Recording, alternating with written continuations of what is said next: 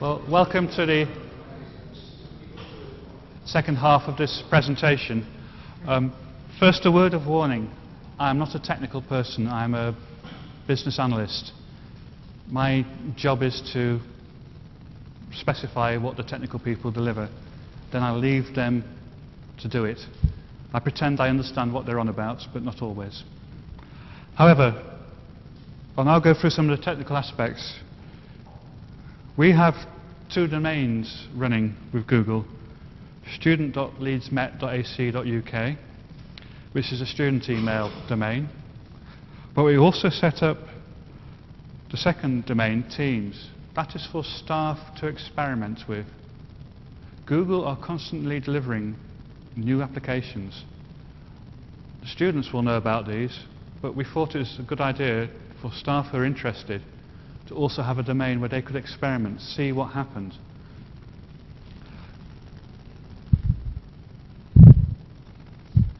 A couple of domains. Um, this GTest one, we used originally for testing, but um, I believe it's gone into disuse, may have even disappeared.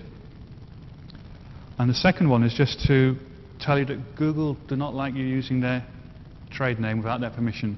And they refused to let us have google.leedsmet.ac.uk.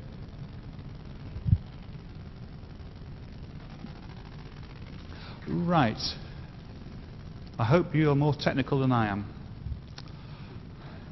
When we first uh, decided to go with Google, within about 18 days, we had a test system up and running using Google Single Sign-On. This works by the user's browser sends the URL to the mail server, which then passes that message on to the Google Single Sign-On server, which requests the username and password. The browser, the user browser then sends that username and password, and it is validated against the Leeds Met LDAP. It then says an SM, SAML message to the mail server, which then allows access. SAML is Security Assertion Markup Language. It is an XML-based standard for exchanging authentication and authorization data between secure domains. That's all I know about it, I'm afraid. However, so that was very quick. It, it took us very little time to get, get up and running. It's effectively a pass-through type security system. It's using your um, LDAP server, and it does not work with mobile devices. So we abandoned it. I'll come back to more detail how we manage um, that identity management. As I said for the pilot, we originally had, we kept the LeedsMet, uh, domain name on our local relay. So any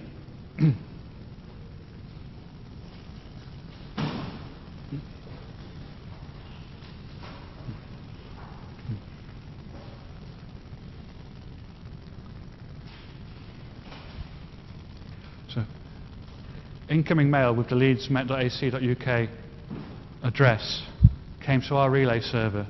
It knew which uh, students were on Google, the 3,000 students, and would pass those emails to the Google service, and then it would pass the rest of the email to our old service.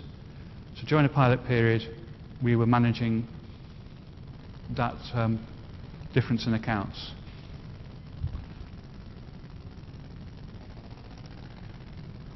Once we'd implemented, the relay was amended so that all incoming email went to the Google service.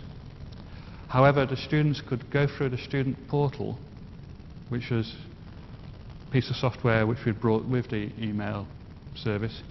So they could go into the portal, into their old account, and forward any emails that they wanted to keep. And we kept that open for three months, and then we shut down that service. After about six months, we got rid of our own relay. Everything now goes to Google. If you think about it, it's great. It's not dependent on our servers, our network, um, and we are a bit, we, though we are reliable, we are not as reliable as Google. In the time that we've been with Google, there have been two breakdowns of short periods, and they were reported worldwide. They weren't particularly due to the student service. They were a failure of Google across the world. And students haven't complained about that. They seem to accept that if it's a worldwide thing, it's not our fault. So it's been very good, again, in having appearance of us providing a good service. And it is a good service. But as I said before, the other main thing is it has nothing to do with our hardware.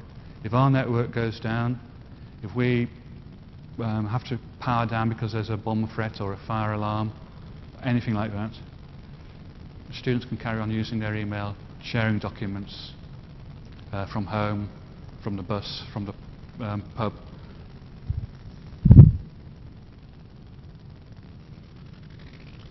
And just to prove, my technical colleague shows that we manage our own domain name server because we are a presence on the internet.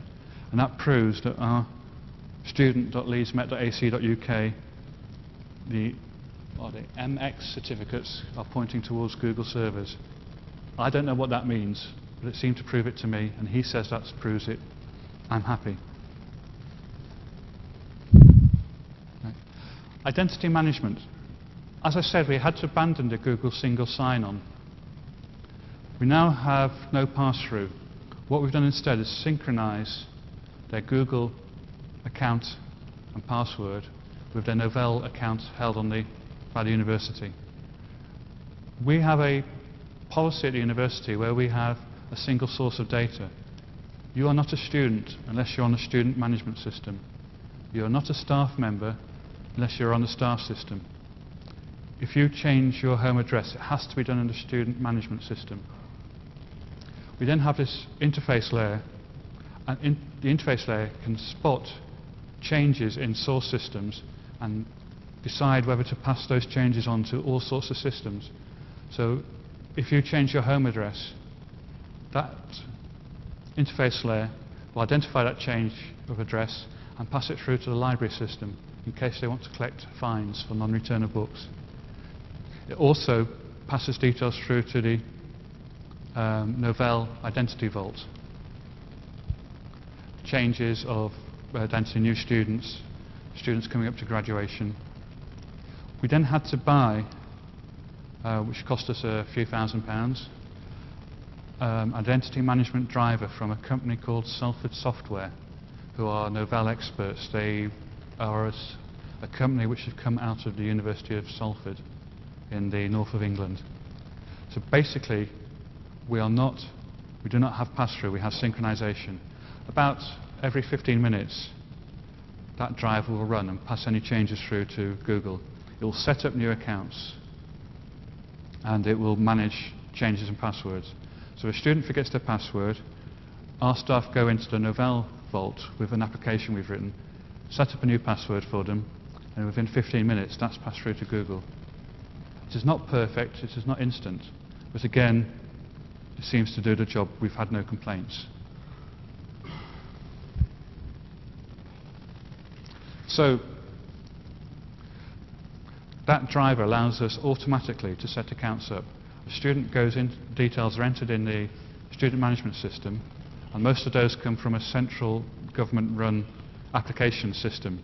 Students apply centrally for university. It comes through to our management system, they accept a place, and we then automatically will set up their Google account. Once they've um, graduated, we suspend their account three months later. And we, do, we will be deleting accounts if I have my way.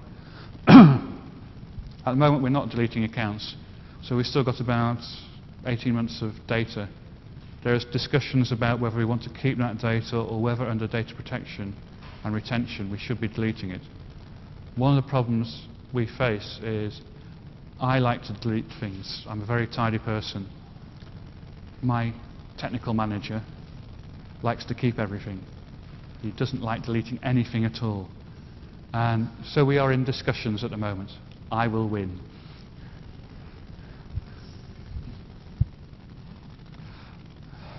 Right. Um, the timetable integration is interesting. Uh, again, as I said before, we have a single point of uh, source of data, which is a timetable system. The interface layer spots all new records, all changes, and then passes those changes to Google, to administration accounts, which we call bucket accounts. And I'll explain that in a moment.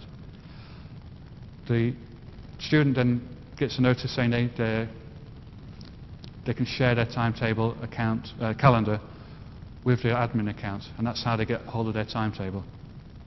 Um, this system was designed by my international team. There were three developers, one English, one Russian, and one Spanish. So it's your fault. no, it's, it's, it's been very, very good. Um, we have actually are now in negotiations with our timetable software provider to sell them the, the um, code. It is very complex. When we started, we have 30,000 students. That means there are 3 million timetable records.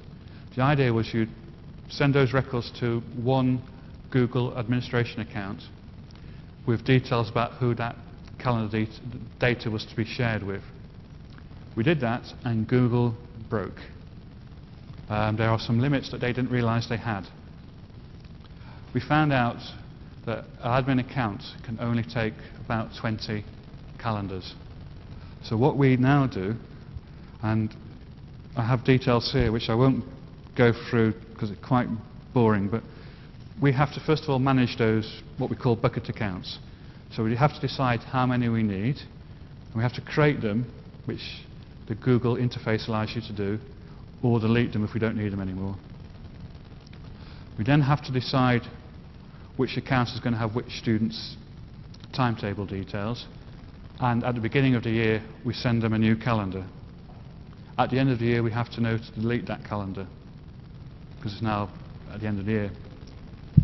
We also have to know how to handle uh, amendments, inserts, updates, deletes. So that there are about five stages to managing this process, which is why we needed an international team to sort it out. You get different views from different people. Um, but it is successful. It's very reliable. You can imagine the amount of testing we have to do. If you have 30,000 students and it's individual timetables, the amount of testing you have to do to check that every student gets their timetable. The other problem we found are, is that there are some faults in Google. And sometimes a student wouldn't get their timetable. So when we pass the data to Google, we pass it three times. And we monitor um, if the um, timetable data hasn't arrived. So you're not only having to send the data, you're then having to go into Google and check it's arrived. Again, because that's um, a program. Um, at the beginning of the year, the full um, calendar. It takes hours to run. But we run it every night and it takes about 10 minutes to run for changes. So once a year you have a big upload, and then the rest of the time you just have about 10 minutes.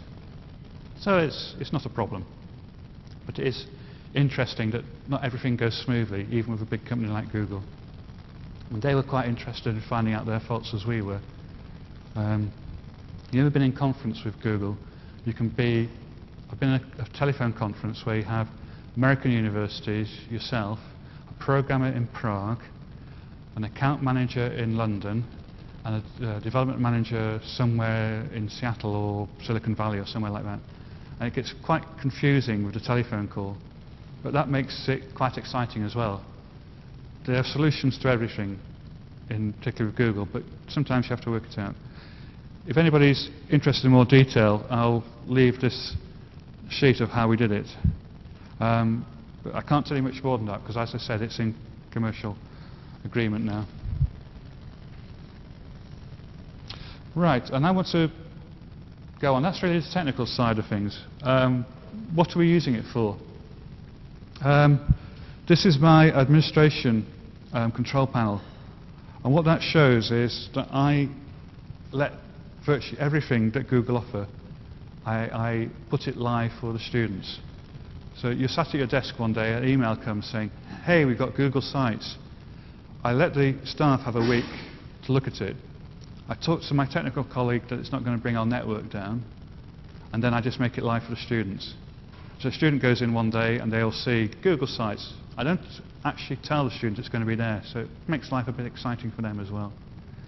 Um, but in reality, I, I make virtually everything available to them. The only thing that they don't have is Google App Engine, which is a developer's framework for developing Google Apps. Um, we have enough frameworks at the university. We have Oracle, we use PHP, we're using Oracle Apex as well. We don't need another uh, application development framework. But it could be something that um, you're interested in in the academic side for lectures or demonstrating things. The other thing I haven't made live is they've come up with something called Google Apps Marketplace. And there are all sorts of applications you can mainly purchase, which is why I've not put them live. There's things like payrolls, accounting packages. Um, I think Sage, a British company, are now available on the Google Apps Marketplace. However, I have told staff about it, so if some of them are interested, we can maybe find the money to put the odd uh, application live. It's a very, very fluid sort of environment you're working in.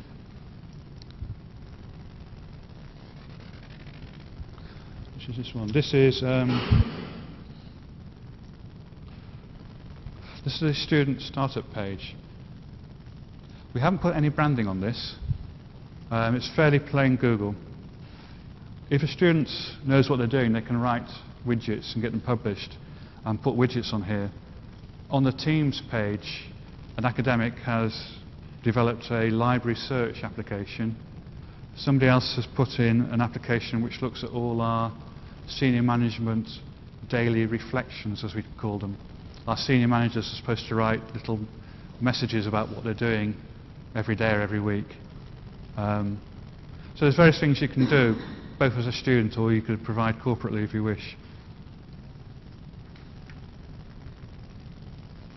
This is the, the Teams email. There is a facility now in Google, which we have only used on the Teams side, where you can totally customize the style sheet.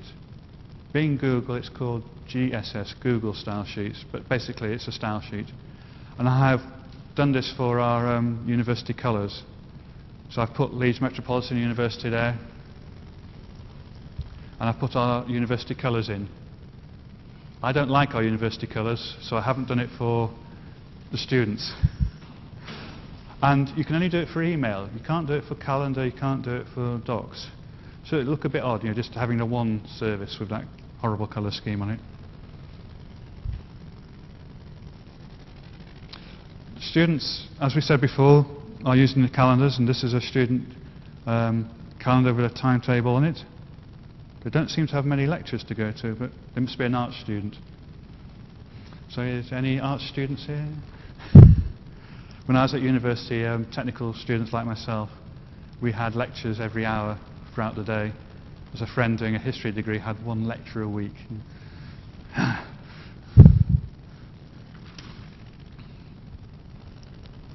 Staff are using Google Sites in that um, domain we set up for them. This is a team called Assessment Learning and Teaching. They are experts in how you go about assessing work, um, and they've set up a website to engage with other lecturers and tutors. And this is the sort of thing, if you have the time um, to spend, that you can set up. It's a very, very simple structure. It's not very flexible, but it's very, very quick to set up you can have various pages on the left. You can have pages where people can blog, pages where people can upload documents to share. And some of the staff have quite liked it. The other interesting thing to note is that with Google Sites, the staff sites are visible outside the Leeds domain, the Leeds Met domain, but the student Google sites are only visible within the student domain. The reason for that was some senior managers, legally, our legal manager, didn't want reputational damage by allowing students to put anything on the web from a Leeds Met domain name, which could say the university is rubbish or be visible outside. Um, also, students are a lot less, there's a lot more student sites, but they're a lot less complex. What they're actually tending to use them for is they're going on holiday, they set up a quick site to share with their friends so they can carry on working during the holidays. They can put up blogs. Uh, but in reality, you wouldn't expect students to devote a large amount of time to setting up sites. They're only there for three years, they've got other things to do. Um, but they can use it if it's there. What has disappointed me is that the student union hasn't set up a lot of sites for the student clubs. I would have hoped that they'd have used this facility to communicate with their club members, you know, whether it be um, gliding, mountaineering, um, drinking.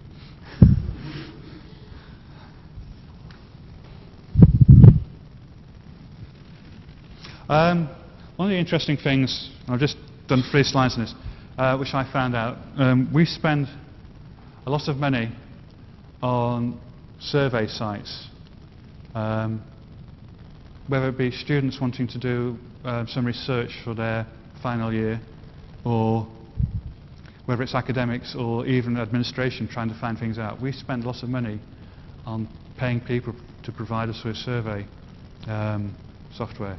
And yet, here we have Google. Um, you go into Google Docs, new um, forms and survey. You can set up a survey. It's not very complex. Um, some of the questions are um, multiple choice. Some of them might be um, tick one or several.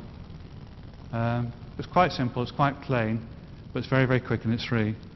And immediately, it'll start giving you results as people um, answer your survey. And the survey can go outside the university. So if a student wants to communicate, let's say, with some pupils at a school because they're doing a teaching degree, they could use this to communicate with the students at the school. So it gives you nice simple pie charts and it instantly gives you the results per line in a spreadsheet. I thought that was quite useful. I've used it with my own team to find out what they think of me. Then I destroyed it. Um, but that's the sort of thing that Google are developing. There's stuff that's coming along all the time. And there's lots of powerful tools there. Right. Um, I was poking around in the student domain and found out a staff member had left this video for their students to look at. I'll play it in a moment, but this illustrates how lecturers can communicate with their students. Um, and this is a presentation, there's no sound. And that's what it's about. It's about physiotherapy. Oops, no, sorry, it didn't work. All right, it doesn't really matter. Um, it's, a, it's a video showing, first of all, a few slides about different types of palpitation of the um, stomach, and then showed a, a, video of somebody practicing on somebody's stomach. Um, what that illustrates, though, is that it's another communication channel for lecturers. I don't know, do you have a virtual learning environment? Yeah, we have one as well. Some of our lecturers don't like it. This provides an alternative. We don't approve, but if that's for how they feel they want to communicate with students, we're not going to stop that happening. And it's just another facility. Sorry about it it didn't work. Um, it's not very interesting anyway to be not into physiotherapy. So, what's the future with Google? As I mentioned before, we're still looking at email for life. I don't think we will do it. Let's look at my notes first. Um, can we use Google more? I think so we have provided everything that they have launched. is available to our students. So there's Google Sites, Google Gears, Google Sites Search, offline working for docs. Somebody mentioned during the break what happens if the uh, internet goes down. You can now work offline. Obviously, there's something called Friendly Connect, Friends Connect. I'm not sure what that is. Then there's Google Apps Status Dashboard and many, many others. They are constantly coming up with new bits and pieces. You put them live, a student wants to use them, they can. That's another culture change we've gone through. We provide this service, we don't manage it. We're not looking at what the students are doing with it unless there's a law broken. We just say, there's a tool, do what you like with it. Uh, we're not controlling it. We realise that if we started to try and control something like this, then the students will just find other tools. They'd go onto Facebook, or they just talk to each other in a pub. You can't tell people what to do all the time. And it's really, some of our technical people didn't like this, but it's really about just saying, here's a facility, uh, we trust that you won't misuse it, go ahead and use it. And it is a lot about trust. So we can use Google a lot more. Will we use it for staff? As I said, we have that Teams domain where we are allowing staff to experiment and some staff are using it for production. But we are not using it for staff email at the moment. At the moment we have Microsoft Exchange for staff. There are, at the time there were two main reasons for that. First of all, Google didn't come with an address book, a, a, a university address book. That has now happened. There's a sort of address book. Basically you can make your contacts see all the addresses in that domain. So there is now a sort of global address book. But we thought that was quite important that you have a global address book so you can find people out, as you do in uh, you know, the address icon on Microsoft Outlook. The other interesting one, which we, I'm not sure how this will, will work, that researchers told us that they like very secure communication with partners and other universities so that nobody else can see what they're researching on.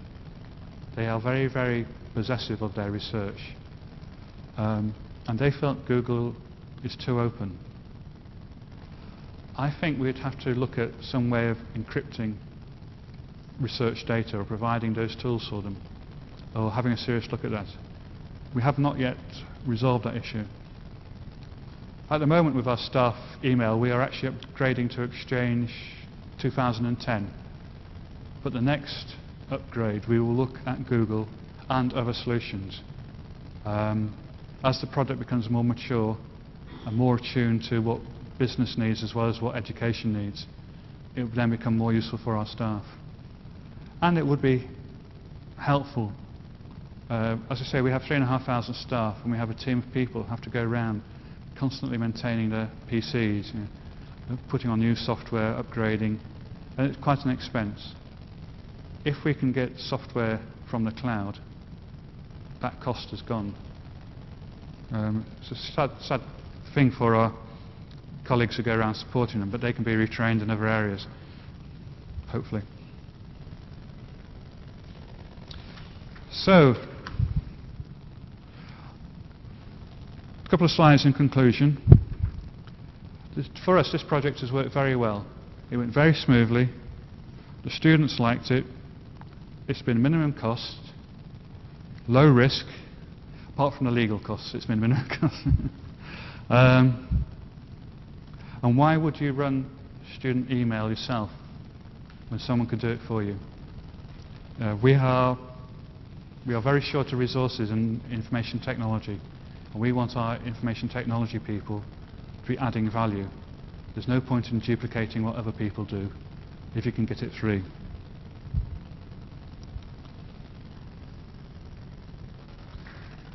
So this is just a,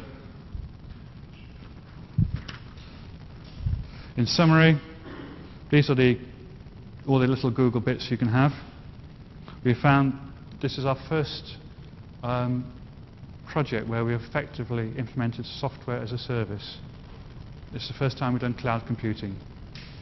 And we will now be looking at that solution when we look at other solutions.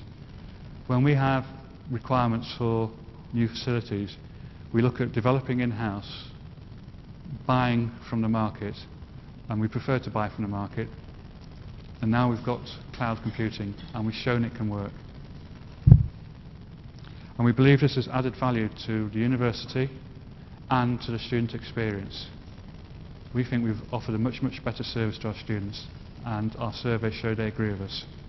It's well over 90% satisfaction, whereas we got something like minus 90% for our old system.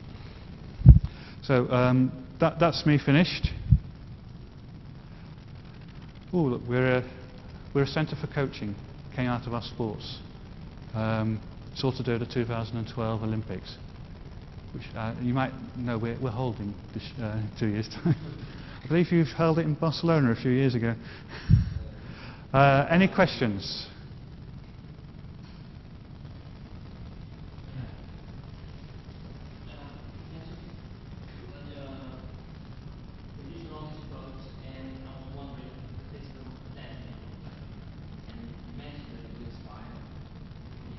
Yeah.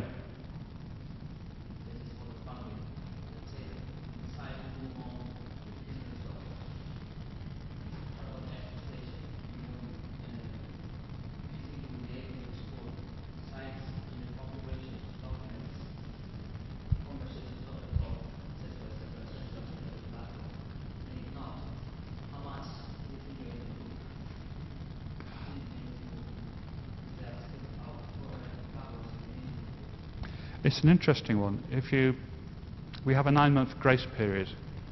I don't know what Google are going to come back to us after four years. They might come back with a much tougher contract because they know they've got us over, as we say in Britain, over a barrel. They've got us hooked. But for students, students are generally there for up to three years. So you, their data tends to be temporary.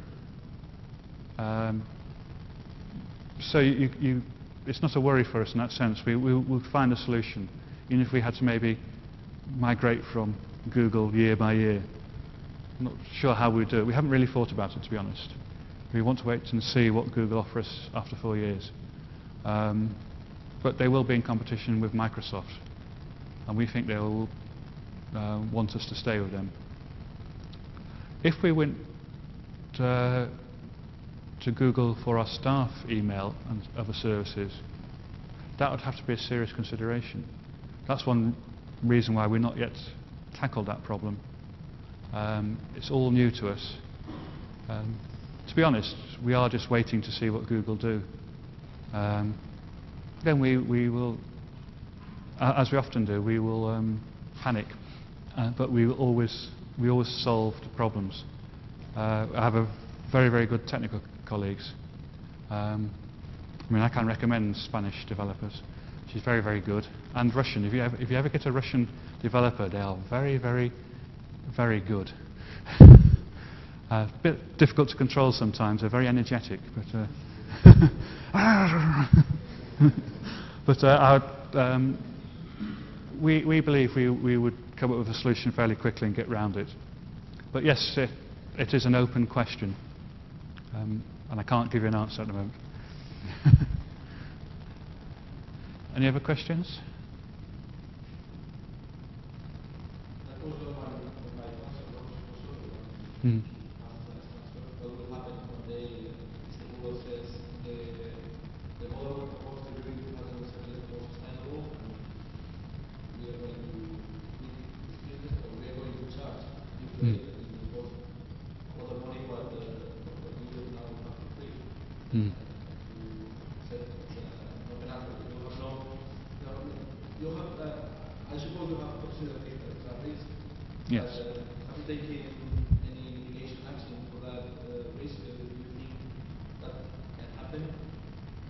We don't think it's a very probable thing.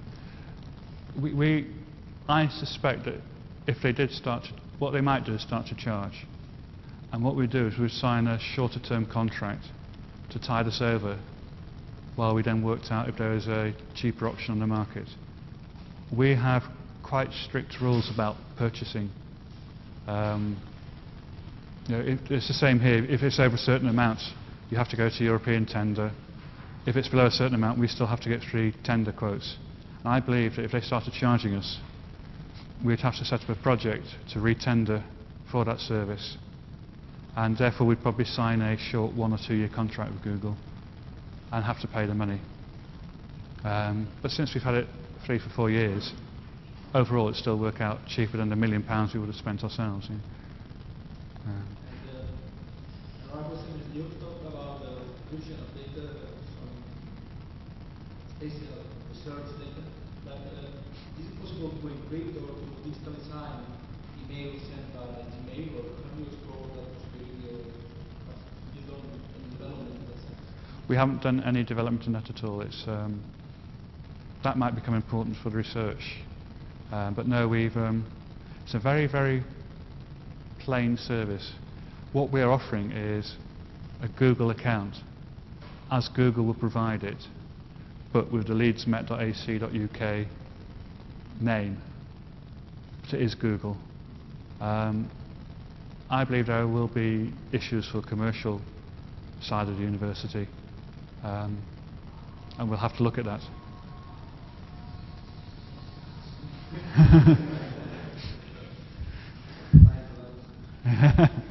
uh, any further questions? Well, thank you very much for inviting me here. It's been a, a lovely time. Uh, and if you want to talk to me later, um, we can do it. I believe, are we going to have a workshop later? Or? Yeah, th- there's a workshop later as well. All right, okay. Well, thank you very much.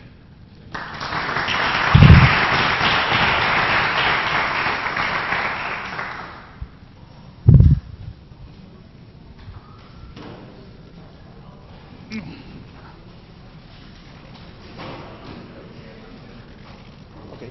It's if we made public all this documentation in our website? Yeah. It's okay, fine. Thank you. might actually get that, s- that second video